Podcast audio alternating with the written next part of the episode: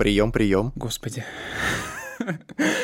Очень... Начинаем выпуск с э, упоминания Господа в суе. Очень поздно мы сегодня записываемся. Очень тяжелый день у меня сегодня был. Вот, весь в разъездах. Кто ты? Я, я Семен. А ты кто? Я Артем. Что мы записываем?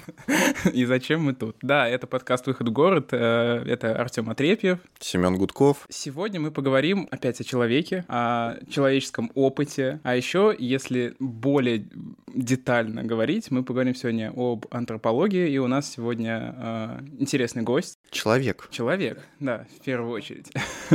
У нас в гостях сегодня Евгений Гришунов аспирант Института этнологии и антропологии РАН исследователь городского опыта. Здравствуйте, Евгений. Да, Артем, все так. Добрый вечер, коллеги. Рад вас всех видеть. Рад вообще здесь быть. Очень необычное чувство. У тебя первый Это мой первый подкаст. Да. С почином. Да. Ну мы-то, Артем, с тобой уже как, знаешь, такие опытные, прожженные. Второй сезон как-никак пошел. Сегодня мы будем полнейшими, на слово ламеры почему-то, полнейшими дами. Мы англицизм вернул такой. Абсолютно э, не знаем тему, поэтому мы, возможно, Женя, мы будем задавать тебе глупые вопросы. Ну, слушай, возможно, Возможно, я сам ее не знаю, давай так, потому что антропология штука такая зыбкая. Хорошо, ну тогда давай начнем с самых простых вопросов. Э, кто такой антрополог, э, что он изучает и почему это важно? Кто такой антрополог? Ну, вообще нужно, наверное, сделать такую небольшую оговорку, что есть э, разная антропология. Есть антропология физическая, которая изучает человека с его физической стороны, там строение черепа, строение костей, форму лица. Это такие антропологи, которые... Третьего рейха? Это антропологи в три часа ночи в Берлево-Восточном. Они э, чаще всего взаимодействуют с археологами, то есть это такая дисциплина э, сугубо прикладная, которая помогает чуть больше понять что-то о человеке древнем, о человеке настоящем. Есть такие антропологи, которые называют себя по-разному. Есть социальные антропологи, культурные антропологи, это суть одно и то же. Это такие люди, которые изучают человеческую культуру, человеческие общности. То, как эта культура принимает какие-то формы выражения. Э, любые культурные а, подвижки, которые существуют вообще вокруг человека и вокруг разных сообществ, это предмет изучения антропологов, культурных антропологов, либо социальных, в зависимости от того, где, где мы находимся. Если мы были в Британии, мы говорили бы одним образом, если бы в Америке – другим. Мы не в Британии, поэтому мы этнографы и этнологи. Это более советская такая традиция. Окей, а почему это важно? Потому что, ну, знаешь, э, естественно, когда у мамы и папы или у родителей один, родитель номер два, в зависимости от того, живете ли вы в России или в Британии, рождается ребенок, первое, что приходит в голову, э, кем он должен стать, Артем, кем? Экономистом, юристом, в России нефтяником, чиновником, а, чиновником или бизнесменом. То в здравом уме становится антропологами. Почему это важно и в чем, в чем их роль? Такой трудный вопрос. Мне вообще часто задают э, такие вопросы с момента, как я поступил в аспирантуру, и я никогда не нахожу на него какого-то четкого ответа. Антропология помогает лучше понять вообще, чем живет человек э, и что для него в жизни важно и ценно. И если мы рассматриваем антропологию в срезе городских каких-то исследований, то это направление, которое все больше и больше набирает свою популярность в каких-то проектных работах, проектных бюро, все чаще прибегают к антропологическим исследованиям, чтобы а, лучше понять что-то про территорию и про тех, кто этой территорией пользуется. Это понимание в дальнейшем помогает прийти к наиболее выверенным, наиболее правильным архитектурным решениям, каким-то социокультурным концепциям и так далее. То есть помогают эту территорию как-то программировать и делать так, чтобы эта территория была востребована в дальнейшем. Ну, то есть это не какая-то теоретическая рамка просто или теоретическое теоретизирование? Нет. Это достаточно практичная это, это, это очень практическая вещь, практикоориентированная, конкретно вот даже сейчас я пришел к вам на подкаст. Чтобы нас изучить. Чтобы вас э, интервью проводил в рамках одного проекта. Э, собственно, вот в такой вот парадигме. Э, узнать что-то про людей так, чтобы этим людям потом было хорошо. Так, а чем тогда антропологи отличаются от социологов? Вообще антропология в западном мире – это наука э, социальная, то есть она относится к социальным наукам, в отличие от отечественной традиции, где эта наука почему-то относится к историческим дисциплинам. Поэтому, мне кажется, уместно говорить о, о том, что антропология антропология во многом похожа на социологию в том смысле, что это такие области, которые изучают человека. То есть человек стоит э, в центре, как, как предмет изучения, как объект. Не знаю, что правильнее здесь какое слово употребить. Но социология скорее изучает какие-то феномены, там, не знаю, взаимодействия разных социальных групп между собой по в зависимости от какого-то социального статуса, от каких-то внешних условий, от каких-то предпосылок, там, типа пола, я не не знаю, э, социальной роли, социальных групп и так далее. Антропология — это наука, которая целится на какие-то общности, сообщество жителей э, района Измайлова. Как эти люди воспринимают свой район, как они им пользуются, что они вокруг себя, как, какой нарратив они вокруг себя формируют, это предмет изучения антропологии. То есть, говоря об антропологии, мы говорим о каком-то культурном проявлении, о культуре как продукте какой-то общественной деятельности. У, у меня лично складывается ощущение, всегда, складывалось всегда. Оно, естественно, неверное, но это вот что, как я для себя разделял, что социология, она э, больше про какой-то верхний слой, возможно, а антропология предполагает копнуть еще глубже, чем социология. Вот у меня всегда было такое ощущение, что социология это, про, допустим, про сообщество, про какие-то... Какие-то социальные явления. Да, а антропология, она больше вообще даже про какой-то исторический ход формирования каких-то, не знаю, привычек, народности, ну то есть и, и, и так далее. То есть это что-то что еще глубже и вообще где-то на уровне метафизики, ну то есть э, копнуть еще глубже, чем социология. Мне кажется, вот так, это вот для меня разница проходит. В целом ты прав, то есть э, антропология — это попытка изучить общество во всем его проявлении со всех сторон, то есть вывернуть все наизнанку, завернуть обратно, развернуть еще и увидеть что-то в дальнейшем, что-то новое. То есть это такое глубинное исследование с соответствующим набором, набором методов, э, как-то так. Ну, мне кажется, важно перейти э, еще более предметно к той теме, о которой мы сегодня хотим поговорить. Мы, когда... Собственно, почему мы позвали э, Евгения? Потому что в какой-то момент мы с Артемом сидели и думали о том... Э... Что мы будем записывать в втором сезоне. Нет, нет, на самом деле мысль пришла э, как-то сама собой. Мы сидели и думали о том, почему какие-то места у нас ассоциируются там с чем-то одним, с чем-то приятным, а, а какие-то места э, так или иначе либо официально, либо неофициально нарекаются там местами какими-то неприятными, связанными там с неприятными событиями и так далее. И здесь мы вспомнили такой феномен, как э, гений места, который, ну, то есть какой-то образ, герой, персонаж, э, не знаю, кто угодно, реально живущий человек, который существовал или был там вымышленный персонаж, э, который связан с конкретным местом. И мы, собственно, задались вопросом, а как это происходит и что мы, как мы, как практикующие городские планировщики, можем это использовать в своей работе. Вопрос тебе, Жень, расскажи, пожалуйста, что такое места памяти, какое-то, может быть, определение понятное, и чуть больше про этот феномен. Здесь, наверное, важно сделать э, тоже какую-то предварительную оговорку, что места памяти — это на самом деле устоявшийся термин, который используется в культурной антропологии, в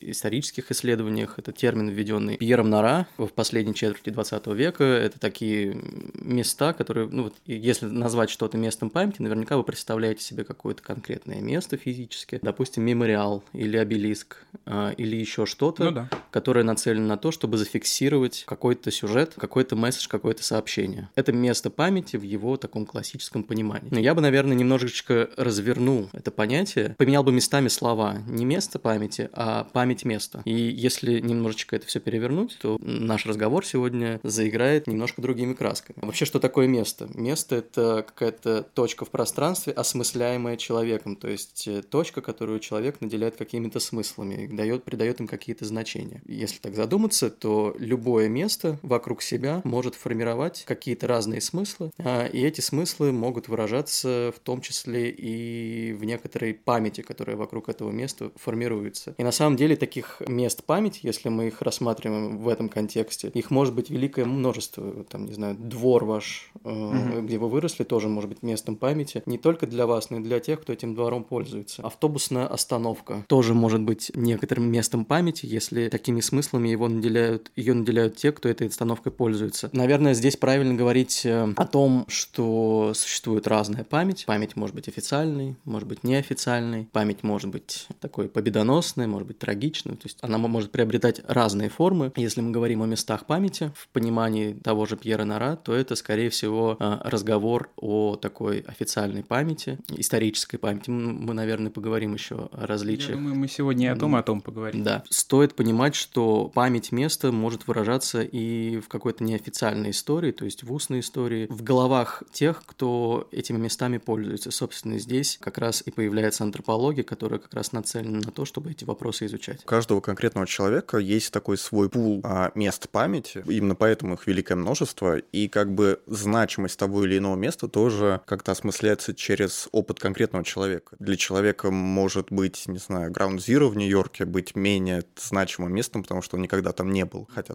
место памяти такое официальное, уже историческое. Да. Но для него может быть очень значимо, не знаю, полянка, где у него было первое свидание. То есть это вполне нормальный процесс. Понятно более-менее, как формируются вот эти индивидуальные места памяти и там индивидуальная память места, если говорить иначе. Но для меня не до конца ясно, как формируется вот эта коллективная какая-то память. Э, понятно, когда это насаждаемая, возможно, угу. там официальная вещь, когда сказали, что вот, ну, тот же Ground Zero, когда понятное, четкое событие, да, есть, когда у нас там монументы эти в наших городах, там монументы славы, тоже понятно абсолютно официально. Но для меня не до конца понятно, как формируется вот это вот коллективная, но неофициальная память места. Придется разбираться, скорее всего, в терминах, и этого очень не люблю и всегда избегаю, потому что это адская путаница, но... Да, но... И вот, и вот мы здесь. Существуют такие устоявшиеся понятия памяти, разной памяти. Э, например, э, речь может пойти о памяти исторической. Это как раз в большей мере скорее такая память официальная, то есть э, такая память, в рамках которой общество или человек, индивидуум встраивает себя в какой-то исторический контекст. То есть он соотносит свою индивидуальность, свою идентичность с каким-то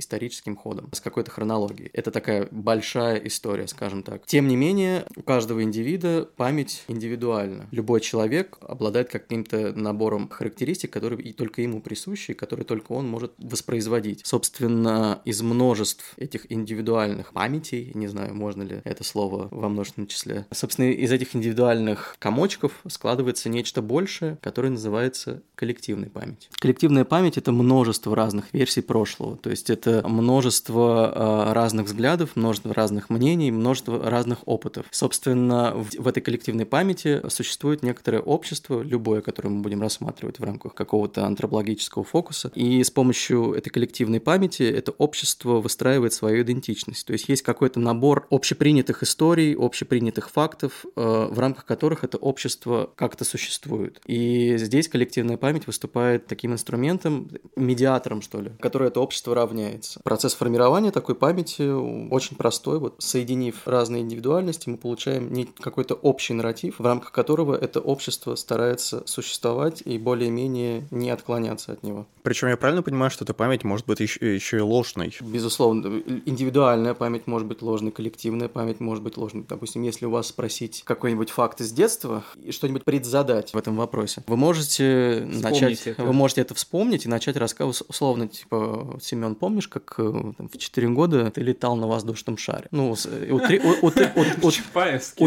утрированно, но допустим. А, если немножко это покрутить, то действительно вспомнишь. А если еще добавить кого-нибудь, не знаю, из родственников, которые будут говорить, типа, да, да, помнишь, типа, мы тебя вели, там, дали тебе леденец в конце. Ты сказал, что задача таких официальных каких-то, то есть исторические места памяти, ну, места памяти связаны с какими-то историческими событиями, они чаще около официальные, и задача этих мест памяти — это встраивать человека в исторический контекст, ну, какой-то там, в исторический нарратив, да, сказать, что вот так было в прошлом, так сейчас и так будет в будущем, условно говоря. Получается тогда, что вот это все, что мы видим в последнее время, вот это означивание мест, то памятник Николаю II мы поставим, то мы, значит, э, поставим памятник, прости господи, Сталину, Вот, ну то есть вот такие вот места э, с, точки зрения там э, публичной власти это попытка встроить горожан в желаемый какой-то нарратив, чтобы они вот как бы воспринимали себя э, так. Я правильно понимаю? Мне кажется, здесь местами нужно немножко поменять э, субъект этого процесса. Не горожан пытаются встроить, а горожанам пытаются насадить. То есть э, здесь э, первородна какая-то идеология, э, линия, которую нужно прогнуть и ну, в рамках которой нужно всем следовать. А, условно попытка поставить памятник Сталину, а где его, кстати, пытались поставить? Ну, я, я думаю, что мы сейчас, если загуглим, я, мы найдем. То есть Семен хотел поставить памятник себе в Чапаевске Сталину. Себе, памятник себе. Памятник себе и Сталину. Попытка поставить условный памятник Сталину – это попытка навязать обществу какую-то линию, какую-то идеологию, какой-то какой свой взгляд. Они... Чтобы а человек ассоциировал себя вот с этим, с таким типом исторических... Я не думаю, что, я не думаю, что э, институты, которые продвигают какие-то подобные идеи, они ставят перед собой задачу сделать так, чтобы человек себя с этим ассоциировал. Это скорее символ такой демонстрации, собственно, власти. И попытка зафиксировать не человека, а зафиксировать себя в первую очередь. Да, вспоминается, конечно, история с памятником на Лубянке, который у нас зимой было очень ну, или активно. памятник Владимиру. Ну, памятник Лубянке — это суперская, мне кажется, история. Вообще, как бы, если рассмотреть Лубянку как место памяти, мы видим, как э, на отдельно взятой территории, в отдельно взятом месте разгорается настоящий конфликт разных обществ, э, которые претендуют на право выразить свою память. Есть, э, не помню, по-моему, называется Лубянка, дом 2, здание ФСБ, которое ну, не потерпит, чтобы перед этим парадным фасадом появилось что-то, кроме Дзержи... Дзержинского, либо ничто. Либо ничего, либо, либо ничего, да. либо Дзержинский. Спасибо. Заговариваюсь. А, е... Есть э, какая-то группа людей, какой-то, ну не какая-то группа, это значительное общество, которое не может там ничего видеть, кроме как, допустим, Соловецкий камень, который там сейчас есть, который можно было бы как-то наоборот увели, придать ему какую-то более существенную, значимую форму. В общем, это пространство, где мы в реальном времени могли видеть, как разгорается этот конфликт и как его умело погасил Сергей Семенович Собянин просто словом. Слушай, а тогда, тогда я, я вот что думаю. Ты сказал, что как бы через память места со, люди, сообщества, они объединяются там вокруг какой-то идеи, ну то есть они как все равно объединяются какое-то сообщество вокруг там определенного пространства. Но с одной, то есть с одной стороны они, они объединяют, но вот эти конфликты, когда одно сообщество не может видеть э, символ другого сообщества в, в их месте, и там возникает спор за место, не происходит тогда не, не объединение людей вокруг мест памяти, а их сегрегация, разъединение, сепарация, потому что одни считают, что это место для памятника Дзержинскому, другие для Соловецкого камня, а третьи хотят там развязку сделать нормальную, чтобы было удобно. И автобусы обязательно убрать, полосы эти ненавистные. А, да, мы, во-первых, видим здесь пример того, как э, официальная историческая память сталкивается с какой-то, не могу сказать неформальной, но все-таки это неформальная история. История, которая мало, мало принята в каком-то официальном дискурсе. То есть сталкиваются официальные линии, сталкиваются ли, линии немножко другого толка. Мы видим это столкновение. И мы видим, как в этом столкновении люди просто расходятся и не могут друг, друг с другом примириться. То есть действительно есть э, случаи, когда места памяти становятся таким камнем преткновения, который не способствует объединению, а способствует, наоборот, разъединению какого-то какого, какого общества. А как вообще чаще всего места памяти образуются?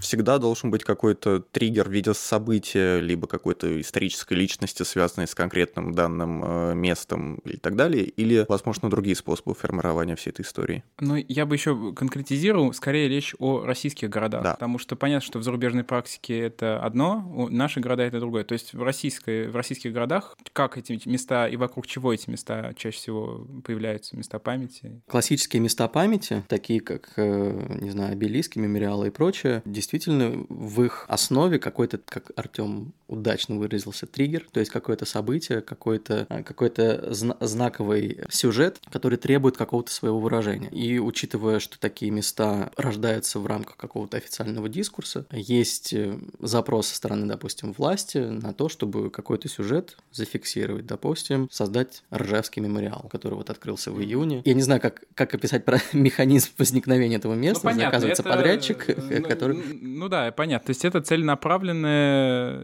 целенаправленное. Да, это, это, это если мы говорим о таких классических местах памяти, которых я уже не раз упомянул. А если же мы говорим о каких-то неофициальных историях, то места памяти на самом деле могут э, особо-то и не быть как-то зафиксированы в пространстве физически, но они э, существуют в головах людей. Допустим, в исследовании, которое я проводил по коммунарке, на самом деле коммунар крутой кейс, крутой такой плацдарм для того, чтобы вообще, в принципе, изучать э, вопросы городской памяти. Коммунарка очень сильно изменилась э, с 2012 года, фактически существовавший до этого поселок был уничтожен, на месте него построен новый, новая Москва. Вот. Тем не менее, э, люди, сторожилы, которые еще видели коммунарку до активных преобразований, с ними, когда гуляешь и проводишь интервью, для них все эти места по-прежнему продолжают существовать, хотя они уже давно э, стерты с карты. И люди видят эти места, они их называют так же, как они назывались тогда, когда эти места существовали. То есть эти места места существуют э, в каком-то, ну, не физическом проявлении, а в устном нарративе. То есть формируется какой-то... Ну, легенды, пул легенд. Формируется легенда или, не знаю, некоторый какой-то текст, если мы можем так говорить, который дает этим местам жизнь, и эти места э, исчезают физически, но и не исчезают ментально. Есть история, когда, если мы вернемся к местам памяти, к каким-то городским объектам, которые возникают в результате какого-то триггера исторического, а есть история с э, стихийными всякими монументами и памятными мемориалами. Типа а, стены Цоя? Типа стены Цоя, либо московский пример буду приводить. Немцов мост, мемориал, который до сих пор люди туда приходят, на место убийства Бориса Немцова возлагают цветы, который постоянно зачищается коммунальными службами, и мемориал возникает вновь, там есть дежурство, люди волонтерят и не дают этому месту исчезнуть. То есть вещь, которая возникла просто по щелчку из ниоткуда, ну, понятно, из-за чего. Э, Еще вспоминается Пушкинская площадь после пожара в Зимней Вишне в Кемерово. Пушкинская площадь стала местом памяти на какой-то момент, на, на какой-то период. Люди, которые не имеют возможности быть там, но хотят как-то выразить свои соболезнования и память об этом событии зафиксировать, они выбирают Пушкинскую площадь для того, чтобы прийти туда, возложить цветы и произвести какой-то акт коммеморации. То есть это, опять же, стихийное, стихийное возникновение места памяти. Оно, конечно, не существует сейчас, но в тот момент это было настоящим местом памяти. А тут, кстати, интересный сюжет про стихийное возникновение места памяти после каких-то трагедий, после каждого, не знаю, теракта, какого-то пожара, например, после пожара в Париже, в соборе Парижской Богоматери, парижане просто приносили цветы там к ближайшей церкви и пели там хором. Или, например, недавно была трагедия в Солнцево, где сбили трех детей. И тоже к этому пешеходному переходу люди приносили цветы, игрушки и так далее. То есть это, это живет несколько дней буквально, это место памяти. Но, тем не менее, какая-то группа, какая-то общность находит ну, способ да. выразить да, эту интересно. память. Это место не всегда вообще связано физически как бы с, с местом, где трагедия произошла. Как вот пример с Зимней Вишней, пример со взрывом самолета, который в Питер летел в 2015 году, где в Пулково начали приносить цветы mm-hmm. и так далее. Ну, мне здесь сразу вспоминается, если ехать по каким-то федеральным дорогам, да и в целом по любым там крупным дорогам, все эти... Кресты веночек, крест — это довольно странное явление. Плавно подходим вот к, такой теме. Соответственно, память бывает, как, про, ну, как правило, это связано с каким-то событием, и очень часто это событие, ну, негативное какое-то, то есть негативная историческая там трагедия или, или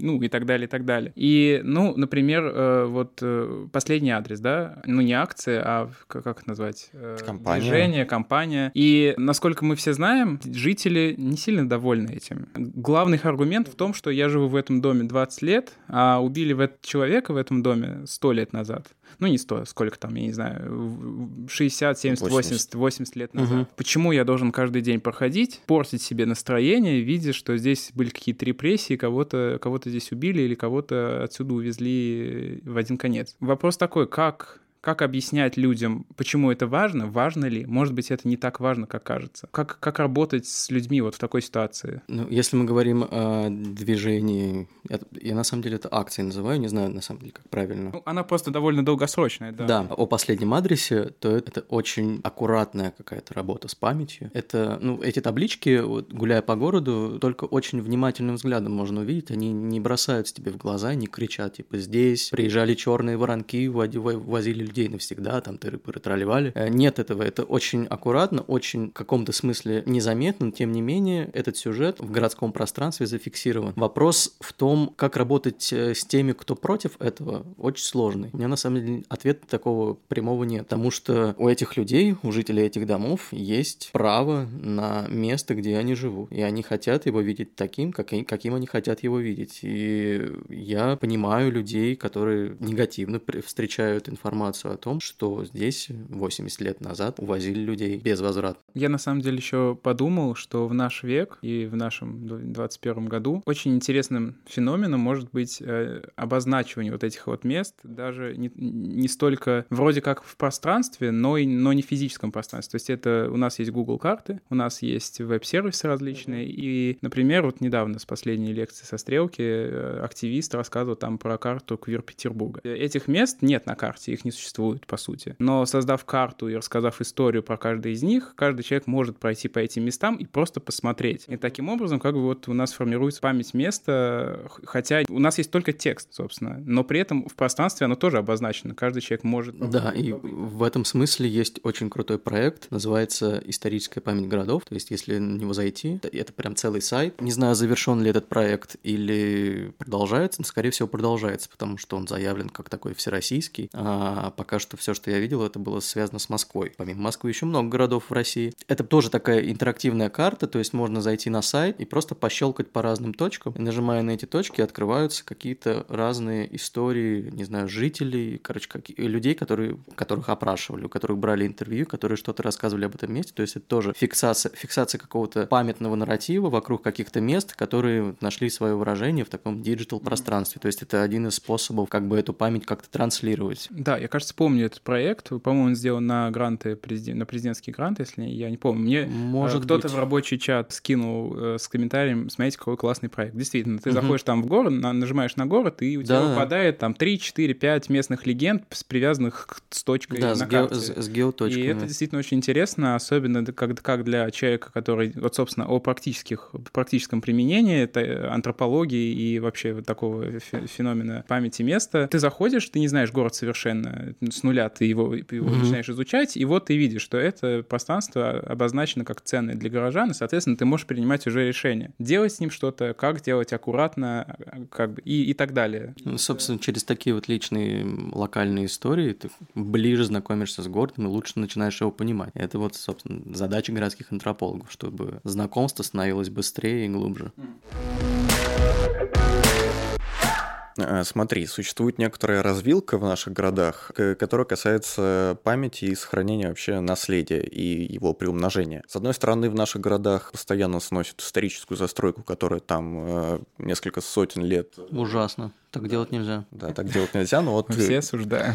Осуждаем, не одобряем, но, к сожалению, это происходит. Застройку сносят, появляются какие-то новые здания, чаще всего некрасивые и так далее. Но при этом у нас очень любят э, ставить новые памятники каким-то общепризнанным историческим личностям, которые даже к городу, в котором этот памятник устанавливается, никакого отношения не имеют. Угу. Ну и кроме того, у нас по всей стране разбросаны еще с советских времен десятки, сотни э, бюстов Ленина. Тысячи, я думаю, десятки да, тысяч. тысяч да. Кстати, интересно, по, по-моему... Был, был недавно какой-то анализ. А, а у Яндекса есть э, клевое исследование по количеству улиц. Там улица Ленина, улица Кирова, улица еще кого-то. Там интерактивная такая карта, прям указывается Я, я недавно количество. видел э, исследование, по-моему, по количеству бюстов Ленина в городах. Я сейчас не вспомню, можем поискать, прикрепить в ссылках, но там был рейтинг городов по количеству э, бюстов Ленина, собственно. Интересно, кто лидирует. Да, ну так или иначе, есть ли вообще хоть какая-то ценность ценностью вот этих вот э, памятников, монументов и так далее, и как э, нам вообще быть с этим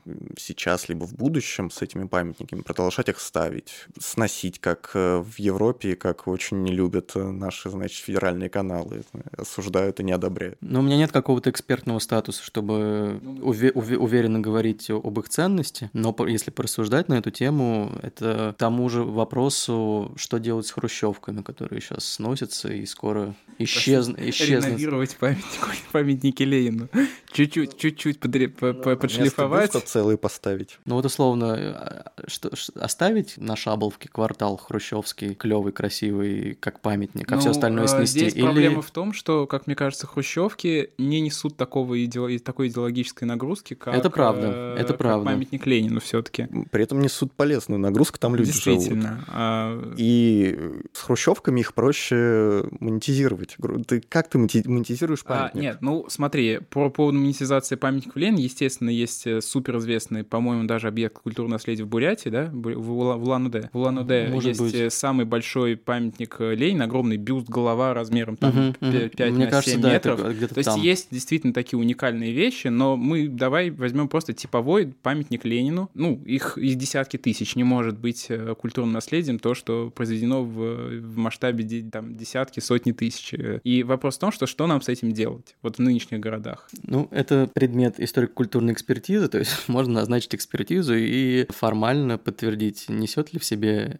эта конструкция, а, этот давай, монумент давай ценность примем, или нет. Давай примем, что не несет. Не несет. Ну, мой взгляд, я, я вообще такой в этом смысле радикальный человек, я их все нахрен снес. Не все, я бы оставил, наверное, памятник э, Ленину в Волгограде на Волге. Ну, исключительно какие-то. Он очень крутой, монументальный, красивый даже в каком-то смысле. Если бы мы жили немножко в других каких-то рамках институциональных и были чуть-чуть свободнее, мы бы, наверное, могли провести какую-то не ревизию, а другое, инвентаризацию памятников Ленина, чтобы понять, а что из них действительно значимо и интересно, и что помогает как бы зафиксировать вот этот вот советский след истории. Потому что, ну, игнорировать мы это никак не можем, это часть нашей культуры, часть нашей истории. Все остальное... Но это, это слишком радикально, я надеюсь, я надеюсь, ваш подкаст будет жить и процветать. Да нет, э, я думаю, что это не, не, не один раз обсуждалось, и э, на самом деле... Ну, у меня нет какого-то однозначного тоже ответа. Я согласен абсолютно, что ценные надо выявлять, но вот эти, если говорить о том, что если мы понимаем, что,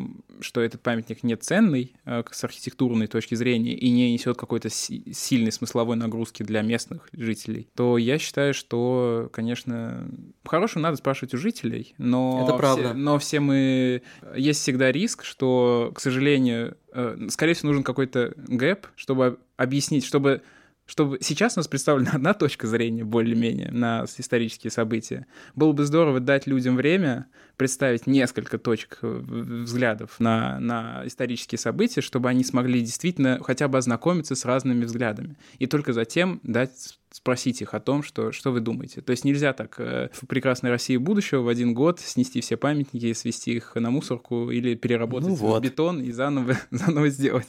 Наверное, нужно дать людям время и возможность а, а, осмыслить это. Слушайте, вообще хорошо, что эти памятники уже как минимум хотя бы не появляются новые. Ну, Я имею в виду памятники Ленина. Да. Одному другому лысому человеку появляются периодически. Продолжим про Россию настоящего. Э, как ты считаешь, у нас, у нас в стране очень любят насаждать позитив позитивные места памяти. Не знаю, место приземления Гагарина, то же самое, которое после недавнего обзора Бэткомедиана э, все вспомнили вдруг. Но при этом активистов, которые открывают глаза, которые занимаются не самыми приятными, но значимыми для нашей страны историческими событиями и местами с ними связанными, как будто давят, я не знаю, можно ли это слово так употребить или нет, но как минимум не обращают должного внимания. Например, те же самые места захоронения жертв ГУЛАГа. Как ты думаешь, чего бояться-то?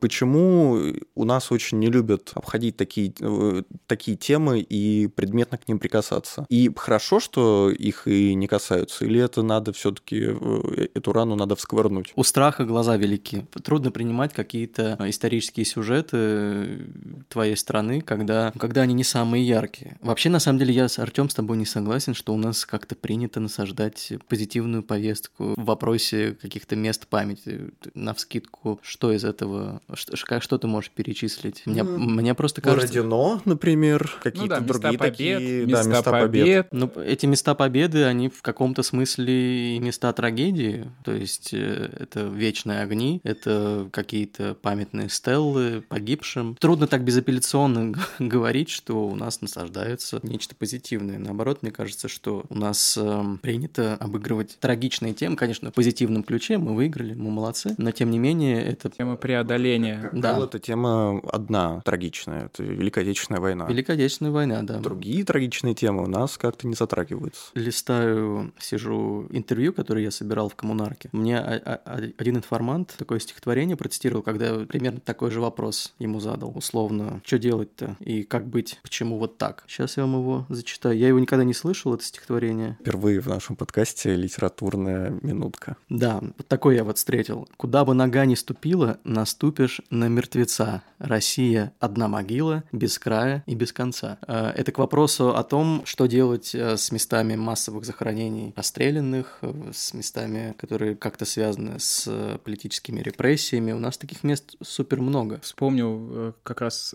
карту, проект музея ГУЛАГа, Мгм. который делал, отмечал карты в каждом городе мест ГУЛАГа. И в Москве... Топогра- Топография террора. Да, да. И... Это мемориал делал. Признан в России иностранным агентом. Я к тому, что как раз да, если посмотреть, походить по Москве, то окажется, что в принципе весь центр Москвы, все монастыри, Да. все это все связано с убийством, террором. У меня И- удивительная история из моего личного опыта, извини, что тебя перебил, к тому, что, о чем ты сейчас говоришь. Я с детства хожу на плодоовощную базу, которая находится рядом с домом, буквально там в пяти минутах ходьбы. Оказывается, что раньше вот в этих ангарах э, был лагерь заключенных, там жили э, немцы, затем пленные немцы, которые строили дороги в нашем районе, затем туда, ну как жили, содержались. Затем этот лагерь был переквалифицирован, там содержались за- заключенные, в том числе поли- политического характера, то есть это очень близко.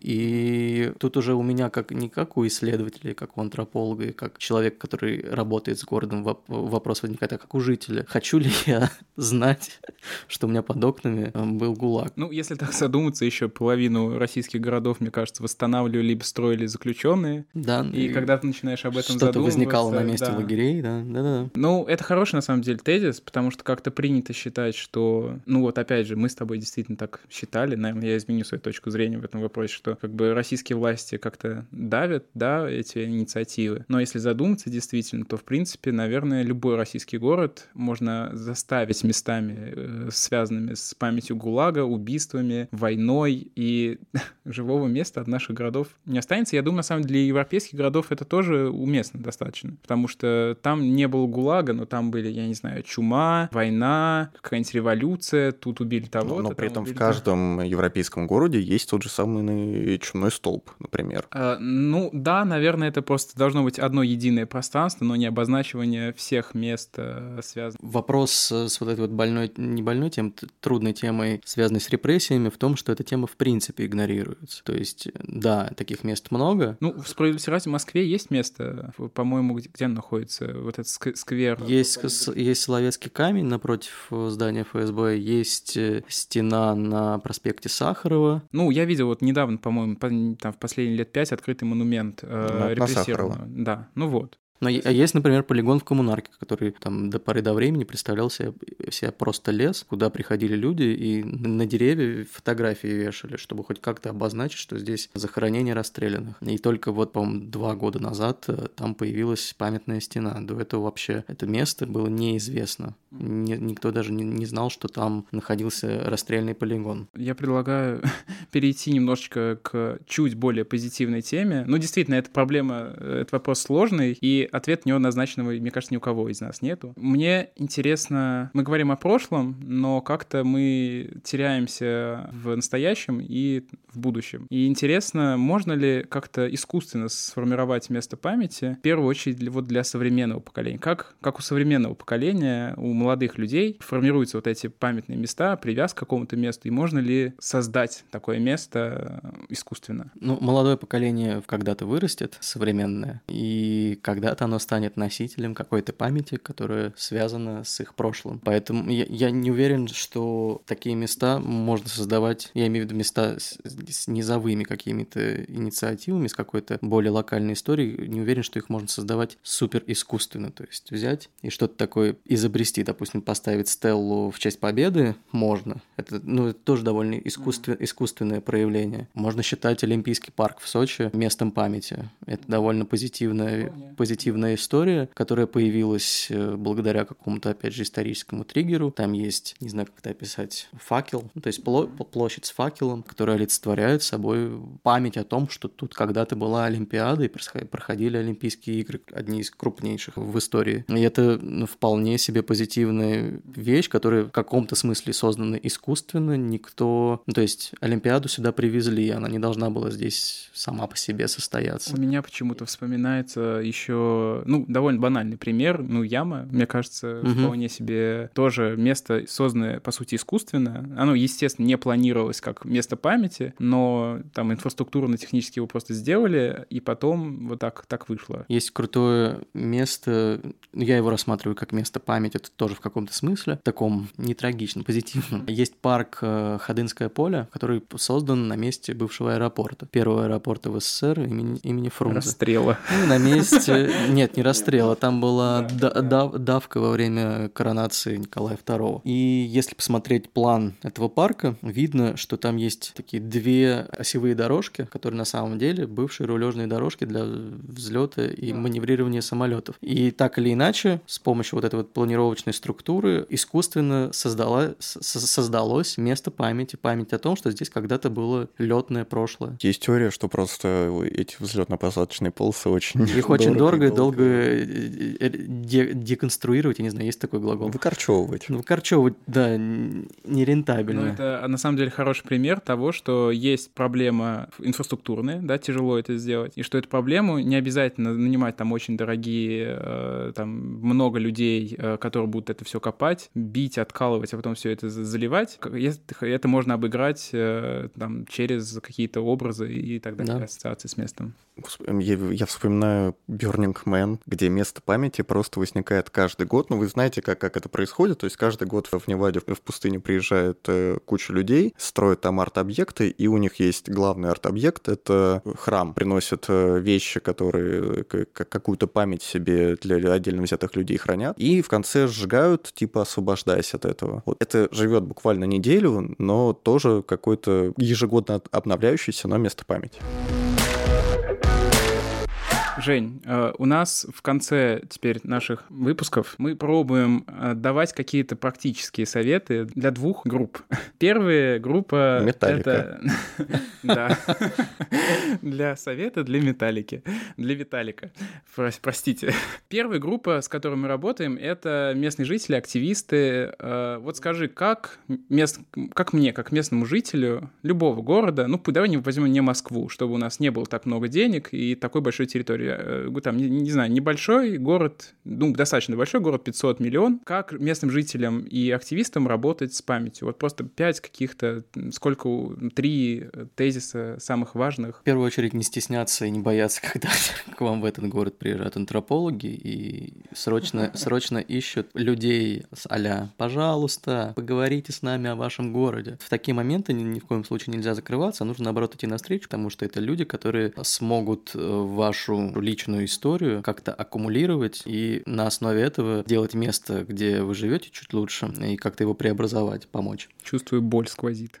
Конечно. Я же говорю, я сейчас к вам на, на подкаст с интервью пришел, который еле достали. Второй момент. В принципе, нужно как-то фиксировать вот эту вот локальную память своими силами, с силами местных краеведческих каких-то институций, в библиотеках или еще где-то. Вот, э, опять же, возвращаясь к коммунарке, там есть прекрасная женщина, просто по своей инициативе, опросившая пол поселка о том, вот какой они помнят коммунарку 70-х годов. Да, такой срез возьмем. И вот они ей рассказывали, что какие-то байки рассказывали, еще что-то. У нее накопилось рукописно, она это все вручную собирала, стопка истории mm-hmm. этого места. И она является таким хранителем, к которому можно обратиться и с этой памятью как-то поработать. Так, сколько? Два назвал нас? Сколько угодно, сколько, сколько считаешь угодно. нужно. Вот.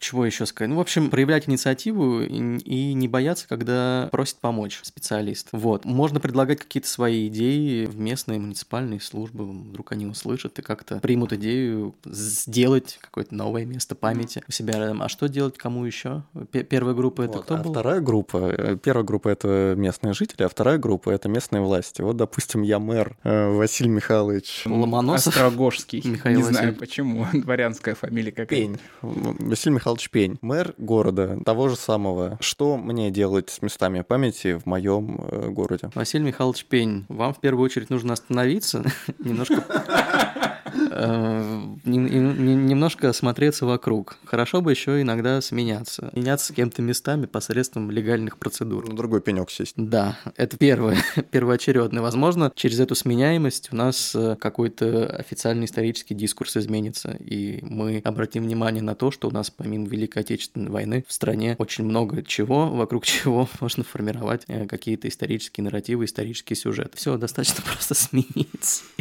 Если представить, что мы довольно, ну, продвинут, ну, не продвинутый, но мэр э, заинтересованный в развитии города. Но опять же, нужно привлекать антропологов, проводить э, антропологические исследования для того, чтобы вот этот вот дух и гений места, о котором мы вначале чуть-чуть упомянули, чтобы он просто был зафиксирован и не утерян. Просто нужно понимать свой город не, про, не своим взглядом, а с помощью какого-то более экспертного фокуса и обращаться к специалистам для того, чтобы они этот фокус могли нацелить. Привлекать экспертов, либо поощрять местных жителей какими-то грантами, не знаю, да. и так далее, э, стипендиями. Ну, то есть на, на исследования какие-то. Ну, вообще грантовая, грантовая система — это очень продвинутая штука, которая помогает реально хоть какие-то исследования куда-то проталкивать mm-hmm. и давать им жизнь. То есть, если такая возможность у Василия Михайловича имеется, то буду, будем очень признать.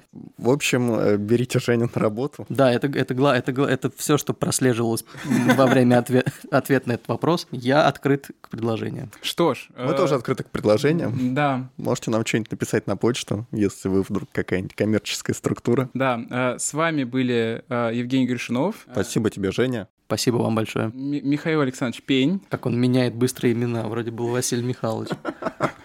Я этих э, пней не запоминаю. Действительно, действительно. Вот, и простой э, Семка-активист из э, города Н. Города Че. Города Че. Да, города Че. Че лукавить Все, всем пока, хорошего дня. Хорошей вам памяти.